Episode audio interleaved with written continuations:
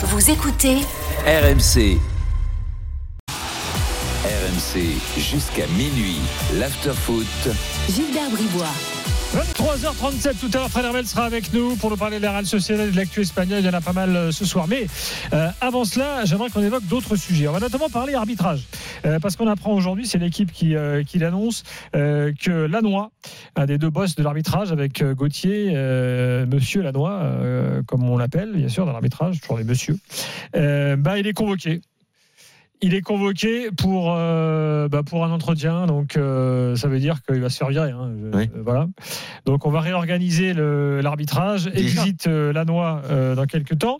Et pendant ce temps-là, Eric Borghini, vous savez, qui est en charge de l'arbitrage à la Fédé, dit euh, qu'il faut qu'on revoie euh, l'assistance vidéo. Il dit il faut que ce soit de l'assistance vidéo à l'arbitrage et pas de l'arbitrage vidéo. Pour le coup, il a bien parlé. Voilà, il dit il faut recentrer la philosophie initiale de la mission, c'est-à-dire corriger les erreurs manifestes. Il faut clarifier les choses. Personne ne comprend rien, ni les joueurs, ni les entraîneurs, ni les clubs. Voilà ce que dit le responsable de l'arbitrage à la Fédé quand même. Non, mais- Et Il y a une prise de conscience. Ouais, non, Enfin, sur le VAR. C'est intéressant l'élément de langage là qu'il a eu en disant qu'il faut que ça, ça redevienne l'assistance euh, vidéo à l'arbitrage et non pas simplement l'arbitrage vidéo. Faut que ce soit bien sûr celui qui est sur le terrain.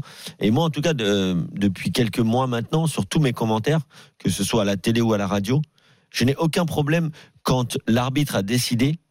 Et je peux penser que le VAR aurait pu l'appeler ou que même euh, il y avait peut-être une erreur. Mais si le VAR n'est pas sûr, moi, ça me pose pas de problème. Par contre, comme quand ce week-end, et je termine là-dessus parce que j'en ai déjà parlé, quand, quand ce week-end, le VAR appelle euh, l'arbitre pour une erreur qui, pour moi, est loin d'être manifeste, puisque plusieurs personnes ne sont pas d'accord, c'est bien Mhm. que c'est pas manifeste, bah là, euh, Monsieur Borghini a raison, faut pas, la- faut pas perturber l'arbitre avec des choses qui sont Ouais. pas Je- claires. Moi, j'avais même dit une chose. Je moi, je propose à la Fédé, c'est simple, un ralenti. Un ralenti. Allez, sous deux angles. Un ralenti sous deux angles. Ah oui, mais- tu vois, tu vois pas. Merci, au revoir. Non, mais même pas. Je pense que ta première C'est qu'une image proposition. n'est jamais la vérité. Non, justement, ta première proposition est la meilleure. C'est-à-dire qu'il faut enlever, puisqu'ils n'oseront pas enlever le VAR, Hum. il faut enlever de la, de la, La de la matière. masse, de la matière euh, VAR dans les matchs. C'est-à-dire que l'exemple à prendre, c'est le penalty Paris-Rennes. C'est-à-dire que ce penalty-là, quand les gars de la VAR eux-mêmes devant les écrans ont un doute, au lieu de se dire, bah tiens, on va faire trancher le doute par le mec sur le terrain. On qui est essoufflé, on n'intervient pas, c'est lui qui va se démerder avec les images. Là, dans ce cas-là, on dit effectivement, non, on n'intervient pas, va pas le foutre dans la merde. Il a donné tu- et nous, on, on voit bien que sur les images, on ne saura pas si euh, Seydou a touché le mec et si Mandanda a euh, levé sa jambe ou pas d'un centimètre. Laisse Et, tomber. et- et puis, et puis c'est ce que j'ai, c'est ce que j'ai dit ce week-end, et, et je vais le répéter très rapidement. Mais c'est tellement facile, parce que bien sûr les supporters parisiens ou certaines personnes disaient ah oui mais Mandanda il a pas touché le ballon.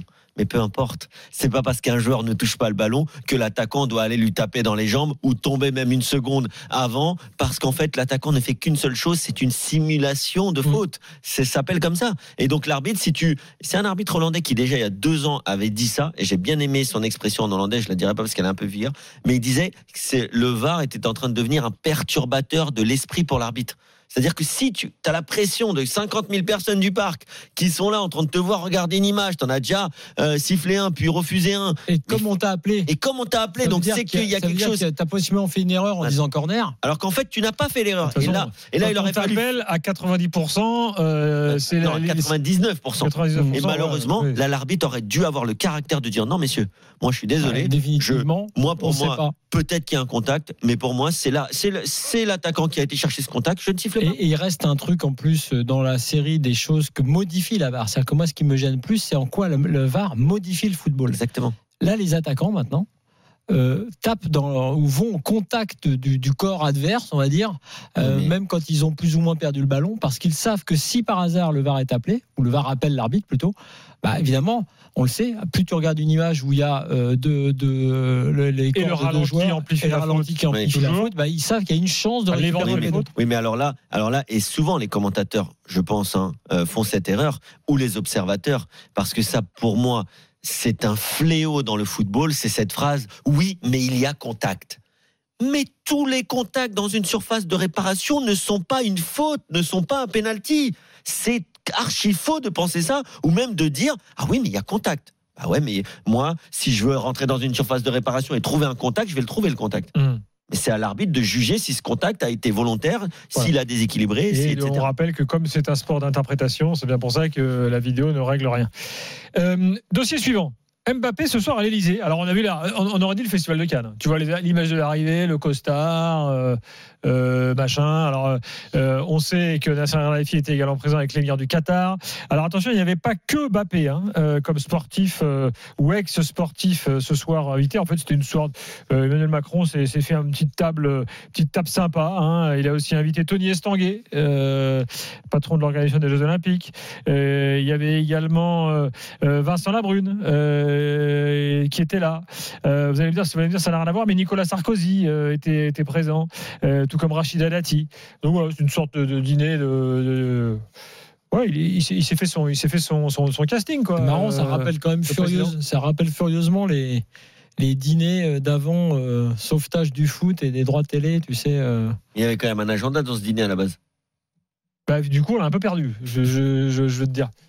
Et que, tu vois, euh, alors, je sais qu'il y a des pourparlers cette semaine avec le, euh, chef d'État qatari, euh, pro- propriétaire du PSG, et Nasser Al-Khelaifi participera euh, à, ces, à ces pourparlers. Mais enfin, je ne sais, pas- si vous avez envie de dire un truc. Est-ce que, est que Kylian Mbappé, quand il est invité par Emmanuel Macron, doit forcément y aller Est-ce que c'est pas sa place? Est-ce que symboliquement, c'est important d'avoir le footballeur français le plus connu, le plus célèbre de par le monde, qui remplit également ce genre de, de rôle Je sais pas. je a- pas, euh, à l'époque, Jacques Chirac n'invitait pas Zidane à dîner. Quoi. Oui, non, mais là, il est quand même dans Par le exemple. club. Le club, il a été. Mitterrand n'invitait pas Platini. Et il a été quand même la tête de gondole de ce club pendant sept ans, en tout cas une des têtes de gondole, surtout dans la- depuis, euh, depuis deux ans. Euh, on, re- on reçoit le propriétaire du Paris Saint-Germain, qu'on fasse venir la plus grande star du Paris Saint-Germain, qui en plus est la plus grande star du football, voire du sport français. Bah, pas du Qatar plus de- étaient, avaient l'air contents parce qu'il a dit qu'il investirait 10 milliards d'euros en France euh, Ah bah. euh, dans les 10 prochaines années. Tu vois, comme quoi, c'est bien d'avoir. euh, Ah bah, écoute, que D'avoir aurais une pu dire, garnie. pu dire tiens Macron, euh, Emmanuel Macron, il invite Mbappé pour chambrer les Qataris. Eh, les gars, il est venu, vous avez vu ici, il vient, il reste.